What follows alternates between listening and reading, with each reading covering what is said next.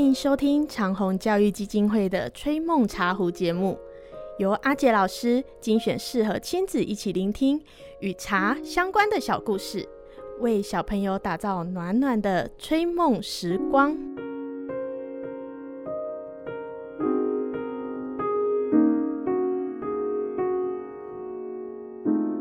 各位大朋友、小朋友，你们曾经参加过茶会吗？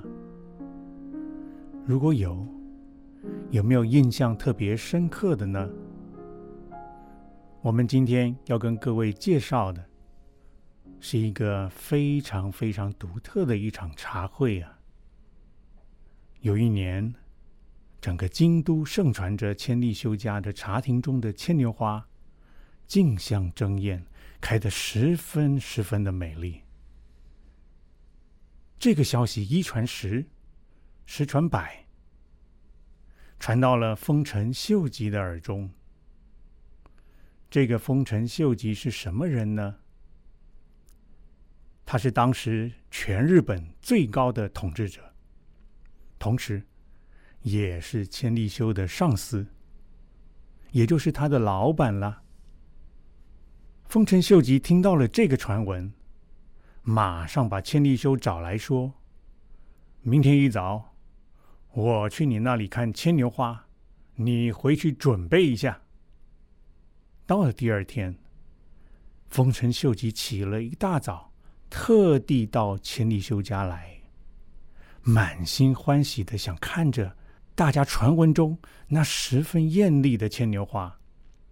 结果走过茶亭时，连一朵牵牛花都没有看到，这是什么人造的谣呢？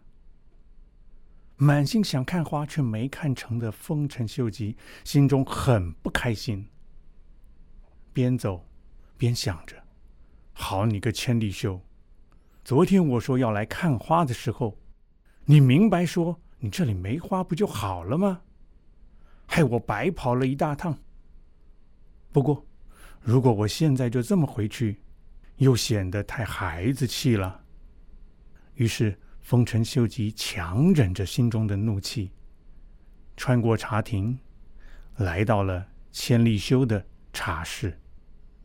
当丰臣秀吉从茶室狭小的入口钻进去，一抬头，一只那唯一的一只牵牛花装点在眼前。映入了丰臣秀吉的眼中。那一瞬间，丰臣秀吉品味到了在满园盛开的花丛中所无法感受到的另外一种美感与意境，品味到了一种枯寂之美，以及内心强烈的震撼。哦，原来，原来在前一天晚上。千利休特意拔出了茶厅中所有的牵牛花，只留下了一只，插在了茶室里。